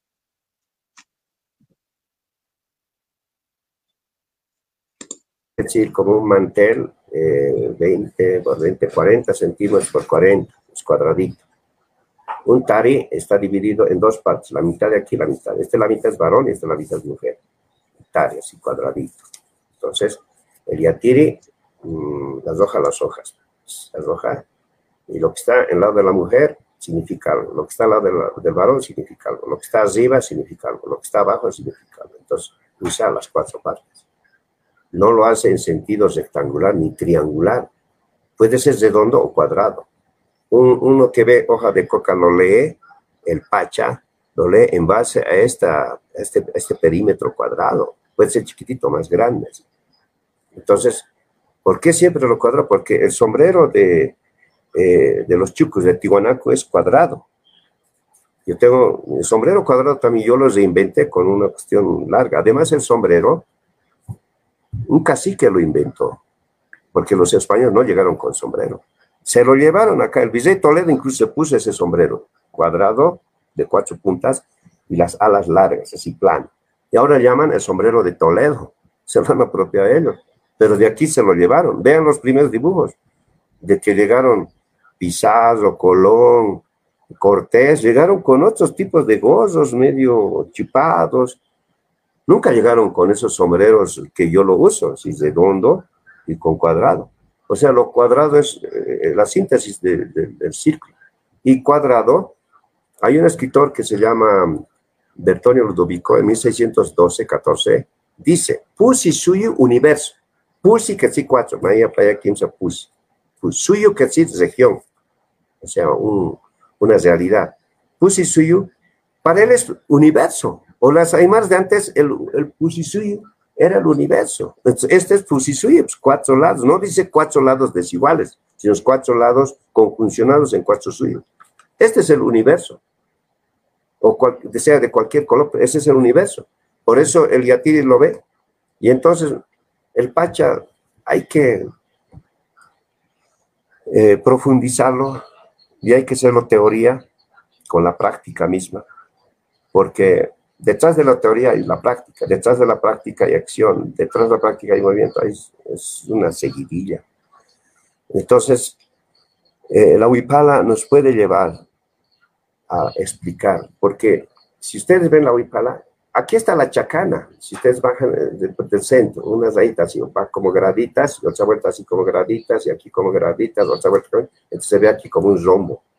Eso está en Tihuanaco, esa figura escalonada. Aquí está la chacana, esa, constelación estelar que está en el cielo nocturno, y es el guía de los viajeros, guía de los caminantes, guía de la producción, siembra, cosecha, la chacana significa todo. Entonces, miren la huipala, incluso en la cabeza de, de, la Puerta del Sol hay una cabeza que tiene 24 puntas, así. Entonces, aquí está la cabeza de Contic, porque salen, aquí sale un, lado, una punta de puma, de una flor, de un redondito, de, un, al medio creo que hay uno de serpiente, son 24, y estos, miren, si cuentan, son 24 eh, laterales que salen.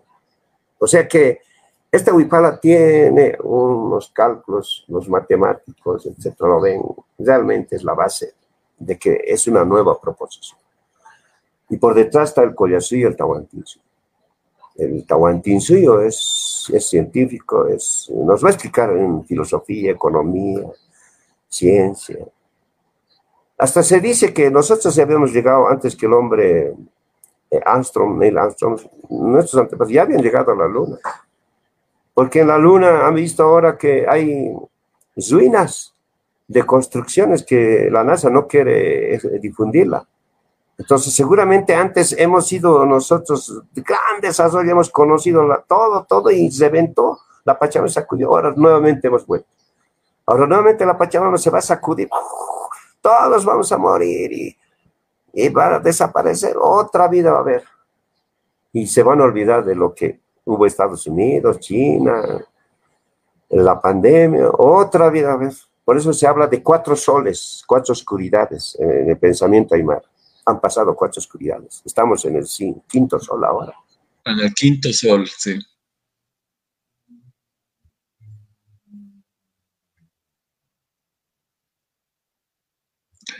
Hermano, eh, se cortó la señal un poco. Eh, Henry, ¿nos escuchas tú? Henry, quizás eh, para irte terminando un poco hasta que reconectemos al hermano Huáscar. Eh, para ir cerrando al mismo tiempo, ¿qué mensaje le darías quizás a los jóvenes con respecto a lo que vendría a ser eh, la huipala y todo lo que ha mencionado también el hermano eh, Huáscar? bien, hermano, yo de verdad complacido con las palabras que, o con los mensajes que está advirtiendo el compañero Huáscar. nosotros, como objetivo, como objeto de este proyecto de ley que nosotros hemos presentado, si me permite dar lectura completa cuál, cuál ha sido el objeto. El, esta, esta propuesta tiene el... Adelante, hermano, puede leerlo. muchas gracias. La presente ley tiene por objeto eh, la puesta en valor, la reivindicación de los pueblos y naciones indígenas originarios campesinos de nuestra reseña emblemática que es la Huipala, dando como fecha eh, de conmemoración a nuestro símbolo patrio el 11 de noviembre de cada gestión como Día Nacional y Reivindicación de nuestra Huipala. Esto, eh, el objeto va bajo tal y cual era, porque nosotros lo que pretendemos es buscar que se reivindique, que se dé el, valor que nosotros eh, tal vez hemos perdido o estamos olvidando hacia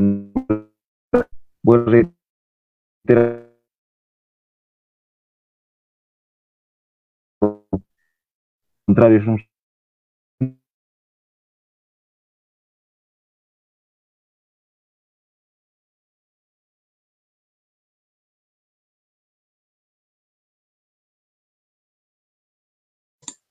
Henry, parece que tenemos igual problemas de conexión contigo.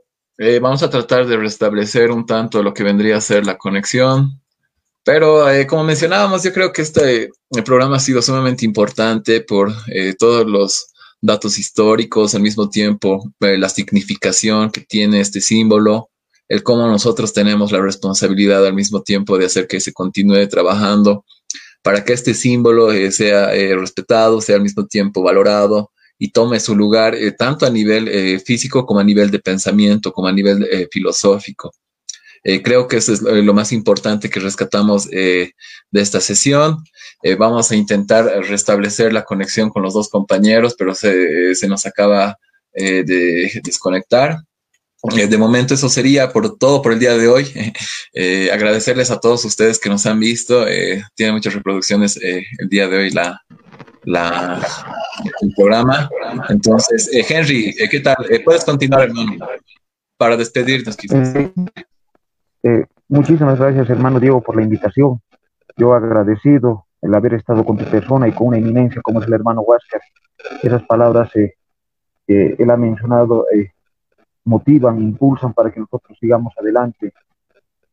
Ese tipo de, de personas, de investigadores, de conocedores, a nosotros nos, se fortalece más para poder seguir investigando, seguir analizando nuestra historia. No simplemente historia tal vez eh, eh, actual, sino más que todo historia antigua, desde nuestras raíces, desde nuestra, desde nuestra vivencia misma. Muchísimas gracias, hermano, por la invitación. Agradecerte a ti, Henry. Lamentablemente hemos perdido la conexión con el compañero y hermano Huáscar, eh, pero creo que hemos tenido eh, eh, una amplia exposición de lo que vendría a ser la Huipara, de lo que vendría a ser al mismo tiempo el trabajo que se ha realizado hace bastantes años, eh, cuál es la significación, qué es lo que él espera para estas elecciones, cuáles son sus impresiones. Eh, a mí me parece brillante la honestidad del hermano también y creo que eso también es algo importante y rescatable de todos, ¿no? Eh, gracias de nuevo, Henry. Vámonos despidiendo de todas las personas que nos ven. gracias a todos. hasta otra oportunidad. El día de mañana vamos a pasar un documental y lo vamos a analizar con otros invitados. Muchas gracias. Hasta otra oportunidad.